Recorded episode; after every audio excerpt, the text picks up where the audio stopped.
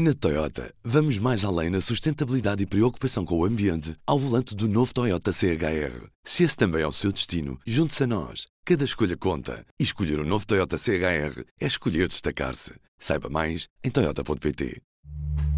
Este é o Poder Público, a semana em debate pela secção de política do público. Viva! Estamos a 21 de fevereiro de 2020 e este é o Poder Público. Eu sou a Helena Pereira, comigo está a São José Almeida. Boa tarde. A Sónia Sapaz. Olá. E o Luciano Alvarez. A Assembleia da República aprovou esta quinta-feira cinco projetos de lei que despenalizam a eutanásia. Foi um dia histórico, uma vez que se trata de uma matéria que há muitos anos está a ser discutida na sociedade portuguesa e no Parlamento.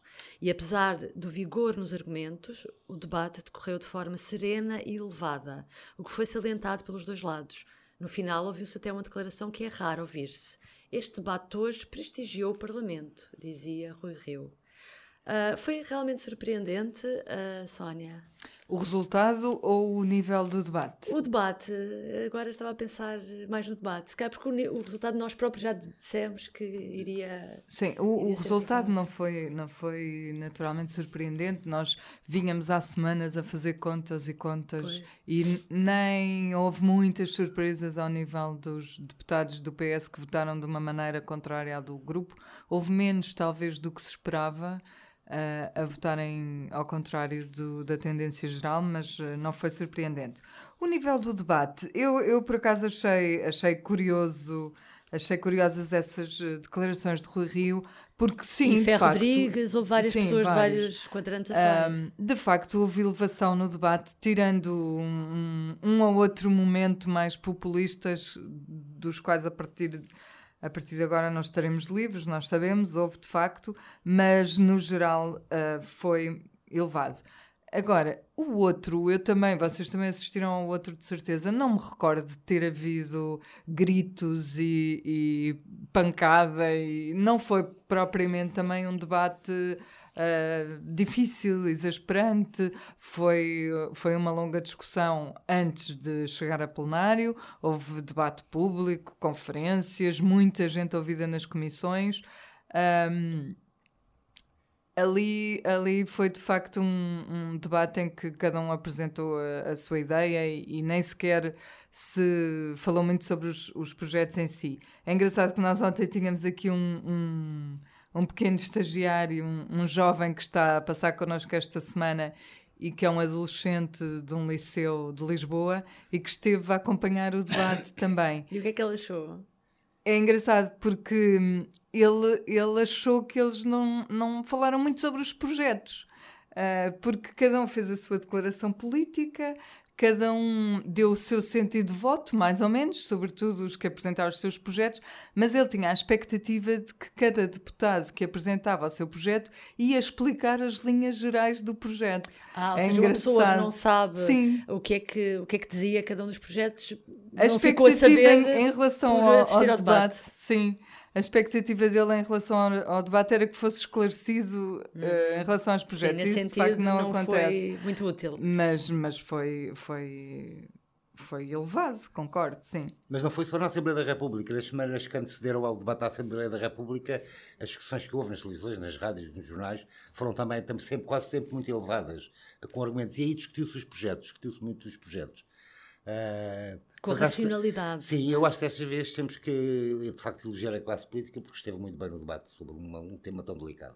Uhum. Quer os que são a favor, quer os que são contra. Ajuda muito o líder do principal partido da oposição ser, ter sido a favor. De, ou seja, ajuda muito os. Os principais os, líderes sim. terem sido a favor. Acho sim. que sim. Não houve aquele. Eu sobre isso até queria dizer será... uma coisa. Eh, eh, eu, eu considero que Rui Rio. Uh, não é só o debate que prestigiou o, o Parlamento.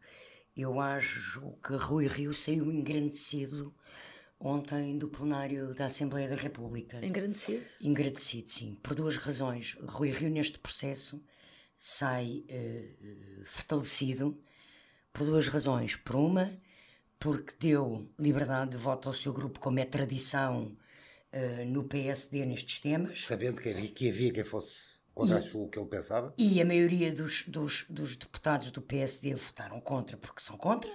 em consciência, e ele votou a favor. E eu acho que isso engrandece e dá-lhe autoridade, porque mostra que ele dá liberdade interna ao partido. Uhum. Por um lado, e não tem uh, medo, nem, nem se sente receoso, nem diminuído por ter uma opinião diferente e minorita muito minoritária no seu muito partido. Muito minoritária no seu partido. Isso, por um lado, engrandece-o. E acho que ele sai engrandecido numa prova de autoridade interna, na forma como travou logo, no primeiro minuto, a tentativa, a proposta, que os deputados provavelmente ainda poderão insistir nisso, mas que deputados do PSD iam apresentar sobre o referendo a, a esta lei. E acho que ele teve muito bem na forma em que a direção tem aquela posição solidária e, portanto, não houve nem sequer discussão sobre o assunto. Travaram, uhum. não é? Sim, nesse aspecto uh... ele, ele, conseguiu que não se desviassem as sim, atenções sim, sim, do essencial. Porque todos sabemos que há na sociedade um, um movimento uh, composto por muita gente, sobretudo de, ligado a movimentos pró-vida, que defende o, o, referendo. E também há deputados na Assembleia da República que o, que o defendem. Mas o Rio já tinha dito que cada discussão no seu tempo. Primeiro vamos a esta e se houver, se houver proposta de referendo, então depois vamos à outra. E ele conseguiu fazer isso, conseguiu uh, que as coisas não se confundissem e conseguiu sim, sim. que uma não contaminasse a outra. Também acho que ele esteve bem, sim. E, e São José, o que é que achas que seria uma campanha se, se houvesse referendo? Eu digo se houvesse, porque partimos do, do ah, princípio do que não vai haver. que a maioria da Assembleia vai chumbar, vai chumbar o referendo. Uh, o que é que seria uh, mesmo uma quer campanha seja proposto por deputados quer seja proposto por uma, um projeto uh, de iniciativa popular. Um, o que é que seria uma campanha do referendo para a despenalização? Eu temo o pior. Eu. eu um, Já não seria tão elevada como foi o debate. Não, pois... eu temo o pior, porque é assim. Eu lembro-me muito bem, houve dois referentes sobre aborto. Lembro-me muito bem o que é que diferenciou o primeiro do segundo. O segundo foi pacífico, civilizado, a discussão porque se centrou a questão no, no, no na questão da, no, no, domínio da saúde pública e no primeiro referendo precisamente levou-se a questão para o começo da discussão sobre o início da vida porque Maria José Nogueira Pinto apresentou um projeto de lei na Assembleia então em 96, ainda em 96, 97 antes da aprovação da lei da despenalização que dá origem ao referendo de 98 um, e, e, e que era da, da, personalidade jurídica do feto, ou seja, na prática era puxar a identidade jurídica para o momento da concepção e, portanto, havia vida humana, porque havia quase até a direito a tirar um bilhete de identidade. Hum. Põe termos para as pessoas perceberem o que é, que é a identidade essa, jurídica. Essa campanha, essa campanha interromper, essa ficou cam... conhecida como a campanha do Não Mate o Zezinho. Pronto, Exato. esta era um campanha... de um feto. É, Exatamente. Esta campanha correu muito agora. mal, foi de uma enorme demagogia. E quando eu vejo agora nos uh, uh, defensores, têm toda a legitimidade para serem contra a eutanásia, não questionam uh, que sejam, não é isso, têm então, o seu direito de ser contra e de se manifestarem contra. Mas quando eu vejo aparecer nessas manifestações cartazes a dizer não matem os velhinhos, estamos ao nível do, do debate do não matem o Zezinho. Sim, sim. Com o agravante não terem aprendido nada durante estes anos. Não, não, das pessoas não terem aprendido com o que Não, não é só isso, é que tem uma agravante, para além do nível de demagogia rasca que isto comporta, que é demagogia rasca, uh, uh, uh, porque ninguém vai matar velhinhos nenhums. os diplomas são muito específicos em que situações e a quem é que se aplicam. Uma demagogia rasca que é promovida também em comícios domingueiros na, nas missas por esse Pronto, fora, mas, é? mas, mas deixa-me só terminar o que ia a dizer. Com o agravante do peso que tem hoje no debate público as redes sociais e com a radicalização que naquela altura não havia. E que não havia. E com a radicalização que há hoje na, na, na, na, e o extremismo de debate, no debate, na argumentação do debate, eu temo pelo pior, acho que um, um, um, debate público sobre uma questão desta complexidade é sempre mau. Hoje em dia, com o tipo de argumentação extremista que já está espelhada nos cartazes de Não Matem os Velhinhos, a coisa seria muito pior que foi o debate do primeiro referendo ao aborto. E, portanto, acho que seria terrível para o país uma campanha destas não esclarecia nada e não serviria para nada. Aliás, tivemos ontem uma pequena demonstração do que pode ser essa campanha quando o deputado do Chega sobe à tribuna e associa, uh, associa a eutanásia a outros crimes cometidos contra a humanidade. Nomeadamente a solução final do Hitler. Sim, uh, portanto, isso vai uhum, ser de certeza um, dos, um, do, um, Aliás, argumentário. O André Ventura não nem sequer está a ser original, porque esse argumento foi usado por alguns dirigentes do PSOE em Espanha quando foi também o debate e a votação uhum. da. Agora há pouco tempo. Sim, há muito agora, pouco tempo também compararam a eutanásia à solução final do Hitler, portanto. O, o tal da aventura foi copiar a ideia aos extremistas espanhóis, portanto nem sequer é nada de novo. As atenções... Mas é uma demagogia. Ah, claro. E não claro. é isso que tratam os projetos. Não, claro que não. Uhum. As atenções agora centram-se em Marcelo Rebelo de Sousa. Hoje, Júlio que era a Renascença dizia que em Belém já é dado como perdida esta causa de eutanásia. Uh, Pedro Felipe Soares, o líder do, do grupo parlamentar do Bloco no público, diz que Marcelo, para ser coerente, não pode tomar outra atitude que não seja uh, promulgar Uh, e diz isso também com base numa entrevista que o próprio Presidente da República deu ao público aqui há quase dois anos, talvez. Sim, sim. O problema é que o Sr. Presidente da República é muito imprevisível. Nessa altura ele dizia que não vetaria nada por uma convicção pessoal, mas teria sempre um juízo político, não é? Uh, mas achas que não, estás, não, estás, não tens tanta certeza não assim? Não tenho tanta certeza disso, não. Não tenho, não. Nós sabemos que Marcelo, Marcelo Rebelo de Sousa até como católico praticante, é completamente contra a eutanásia. Eh, não sei se já decidiu o que é que vai fazer, mas não estou tão confiante que isso passe assim levemente pelo Presidente da República. Não estou mesmo nada confiante nisso. Sim, mas mesmo que ele vete, uh, a, a Assembleia reaprova e ele tem que promulgar. E a questão do Tribunal Constitucional, eu creio que ontem houve uma expectativa que foi cedida, que é, uh, não foi por 10, Pois. Nem por 20 votos a diferença com que isto foi aprovado. É na ordem dos 40. Uhum. E quando 40 há uma diferença tão grande na votação, não vejo que o Tribunal Constitucional tenha grande respaldo eh, para encontrar eh, inconstitucionalidades na lei que venha a sair do Parlamento. Até porque eu penso que vai haver uma grande coordenação e um grande cuidado entre todos os partidos proponentes de projetos para que a, a, a lei que saia dali seja absolutamente sólida e sem mácula do ponto de vista constitucional e jurídico. Esta semana, em entrevista ao público, José Manuel Pureza, que é deputado do Bloco, uh, falava precisamente nessa questão de, do Presidente da República, de ele ter dito, do cidadão Marcelo Rebelo de Sousa ter dito ainda em campanha que não avetaria um, uma, uma lei um, baseado apenas nas suas convicções pessoais. Portanto, o, o Bloco vai insistir nisso de certeza, vai, vai lembrar isso vezes sem conta, também para pressionar um pouco o Presidente. E, e, portanto, essa, essa, parte vamos ter de contar com ela. Pois, por falar em presidente, vamos falar de eleições presidenciais. Há algumas semanas, o nome de Ana Gomes foi lançado na discussão por Francisco Assis e várias outras personalidades vieram depois dar-lhe apoio, como o ex-candidato presidencial Henrique Neto, Rui Tavares, que é fundador do livro, ou Nuno Garopa, professor universitário e ex-presidente da Fundação Francisco Manuel dos Santos. Ainda pode vir aí uma candidatura de Ana Gomes, Luciano? O que é que nós sabemos até agora? Que Ana Gomes não está disponível para uma candidatura à Belém.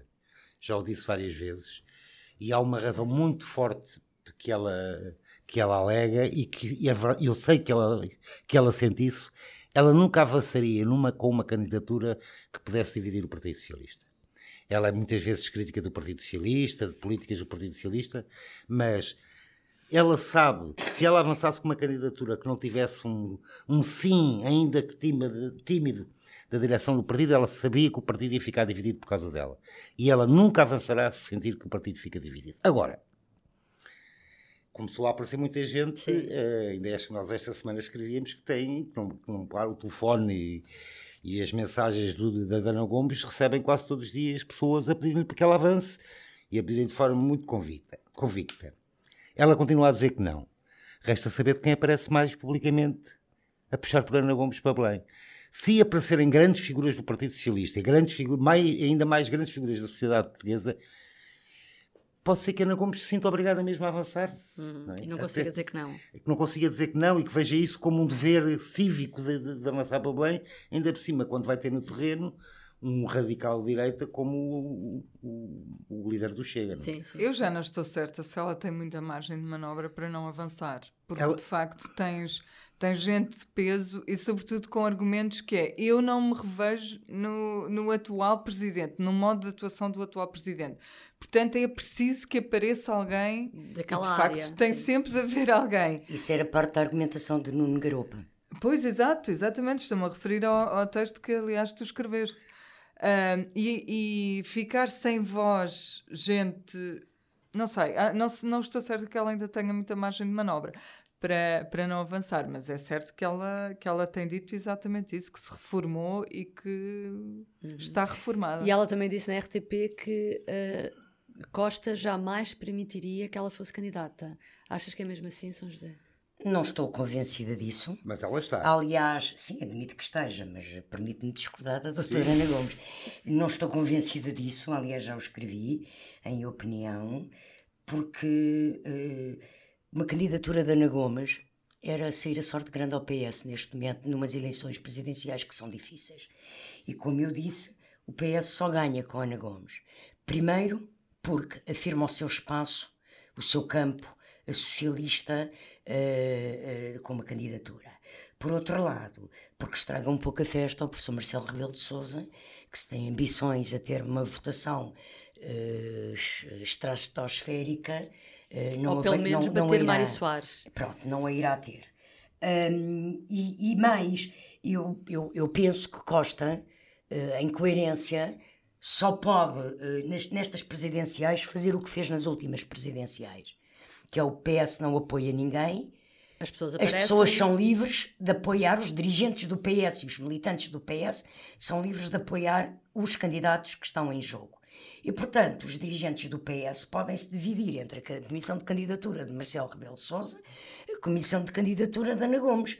Nós já sabemos que há pessoas no PS que manifestaram e Era isso que eu pessoas te ia perguntar. peso. Por exemplo, Ferro Rodrigues. O Ferro Rodrigues que já pode estar na que comissão de gostava- candidatura de Marcelo. Exatamente, Jorge mas que Coelho, também é próximo da Ana Gomes. o João Soares. Como é que eles farão? Não farão, Fariam? quer dizer, podem estar, isso não sei o que é que farão ou não farão, mas podem estar. Eu não é? tenho dúvidas que Como haverá outros socialistas de, de, de, de- de peso interno que podem estar ao lado de Ana Gomes e na sua comissão de honra. São umas, umas eleições com liberdade de voto. São, claro, e, é- e, e Costa há, há, há cinco anos foi muito claro, ao ficar calado, ele não apoia ninguém, mas a sua direção dividiu-se. Alguns até apoiaram Marcelo, não muitos na altura.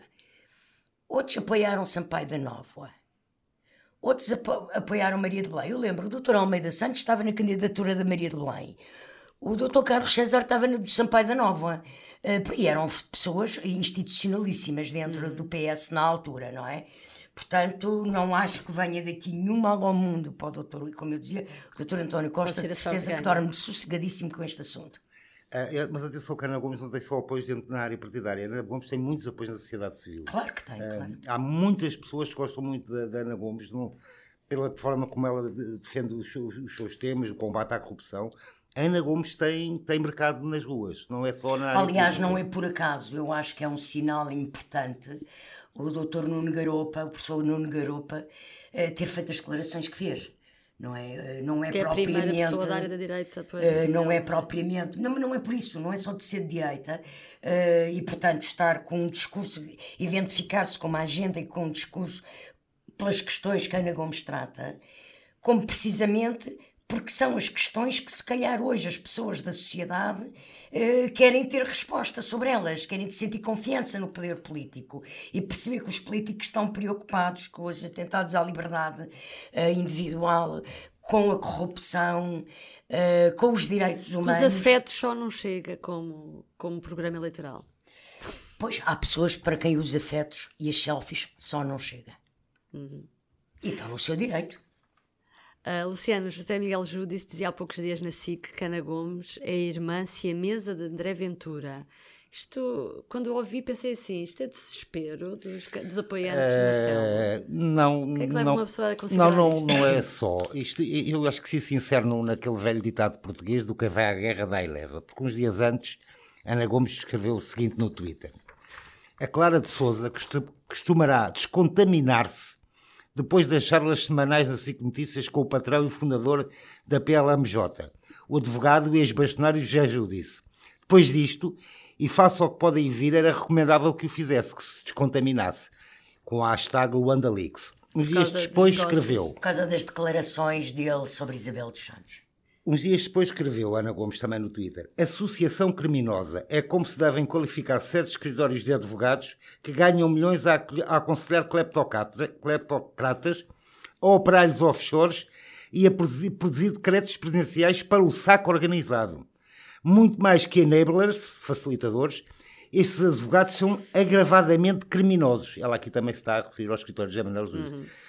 Portanto, eu acho que o José Manuel Júdice está um bocadinho ofendido com a doutora Ana Gomes. Isso começa com umas declarações dele a dizer que o seu escritório trabalhou com Isabel dos Santos, mas tudo o que fez não viu nada de irregular, ilícito. de ilegal. E portanto, a Ana Gomes também foi muito dura para com. Eu realmente o primeiro tinha visto, o segundo não, é verdade. Muito. Agora, de facto, uma candidata presidencial ah, não pode dizer essas coisas.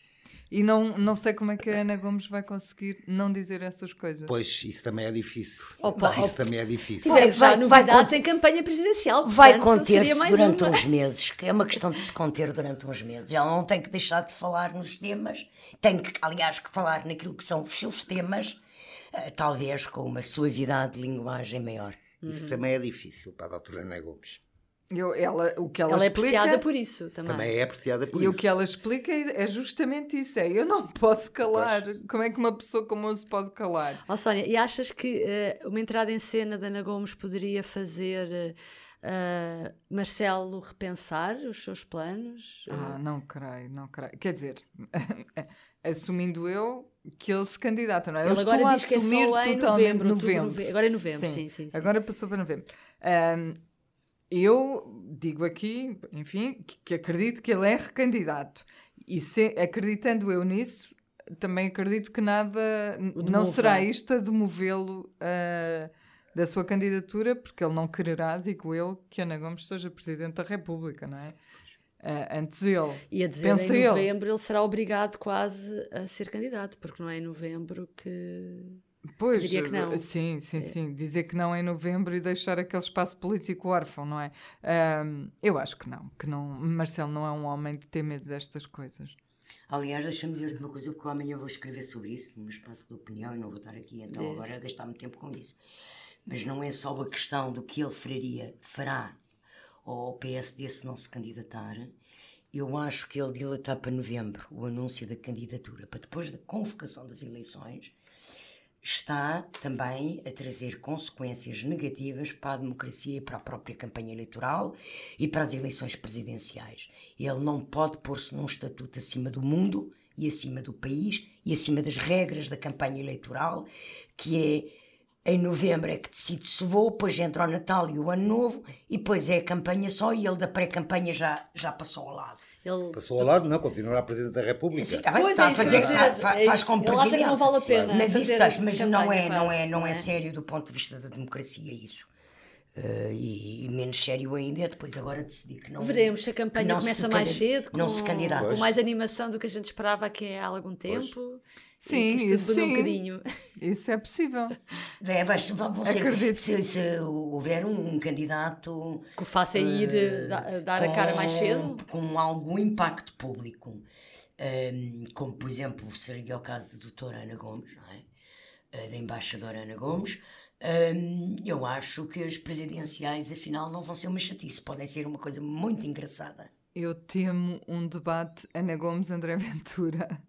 Ah, eu Ah, não temo, sim. sabes? Porque eu acho São que os dois Gomes, de língua bastante Eu solta. acho que Ana Gomes é a pessoa neste país mais preparada Para lhe responder. para responder a André Ventura e pô-lo na ordem. Mas, pois, até pela forma como ela domina a complexidade de temas que ele adora simplificar e tornar preto e branco.